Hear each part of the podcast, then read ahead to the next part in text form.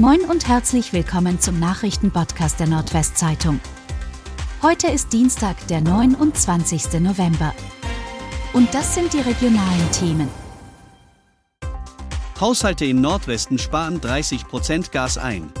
Privathaushalte im Nordwesten haben im Oktober fleißig Gas gespart. Bis zu 30% ging der Verbrauch im EWE-Netzgebiet im Vergleich zu den Vorjahren zurück. Das berichtete EWE-Netzsprecher Dietmar Bücker. Das liegt jedoch nicht nur an der Sparfreudigkeit der Nutzer. Es überlagern sich witterungsabhängige Effekte sowie verhaltensbedingte Einsparungen, sagte Bücker. So zeigte sich zum Beispiel der Oktober in diesem Jahr besonders mild, die Durchschnittstemperatur lag bei 12,6 Grad und damit 1,7 Grad über dem langjährigen Mittel. Bundesumweltministerin gegen Gasförderung vor Borkum. Bundesumweltministerin Steffi Lemke von den Grünen drängt auf ein aus der niederländischen Gasförderpläne vor dem Nationalpark Niedersächsisches Wattenmeer. Am besten wäre es, das Gasförderprojekt zu stoppen, sagte Lemke zu Beginn der 14. Wattenmeer-Konferenz am Montag in Wilhelmshaven. Sie bezog sich auf Pläne des niederländischen Unternehmens von Dias, ab Ende 2024 aus einem Feld zwischen der niederländischen Insel Schiermonnikoog und der ostfriesischen Insel Borkum Gas zu fördern. Oldenburger Schule von Einbrechern verwüstet.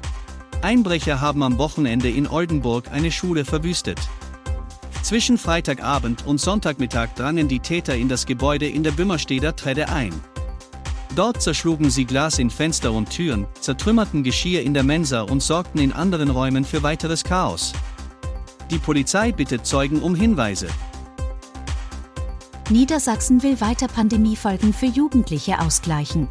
Niedersachsen will weitere Mittel in die Hand nehmen, um Folgen der Corona-Pandemie für Kinder und Jugendliche auszugleichen. Auch in der neuen Legislaturperiode solle das Programm Startklar in die Zukunft fortgesetzt werden, wie das Sozialministerium am Montag mitteilte. Die junge Generation hat einen enormen Beitrag zur Bewältigung der Corona-Pandemie geleistet und in fast allen Bereichen ihres Lebens Einschränkungen und Verzicht ertragen, sagte Sozialministerin Daniela Behrens, SPD.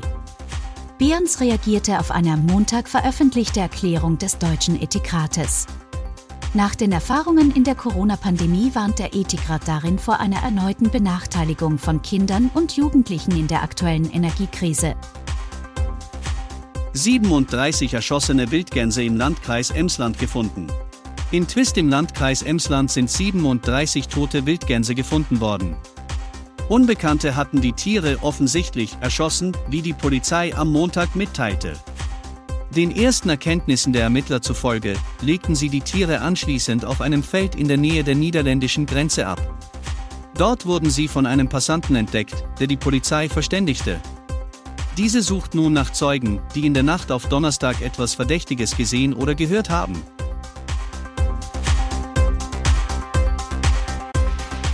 Und das waren die regionalen Themen des Tages. Bis morgen!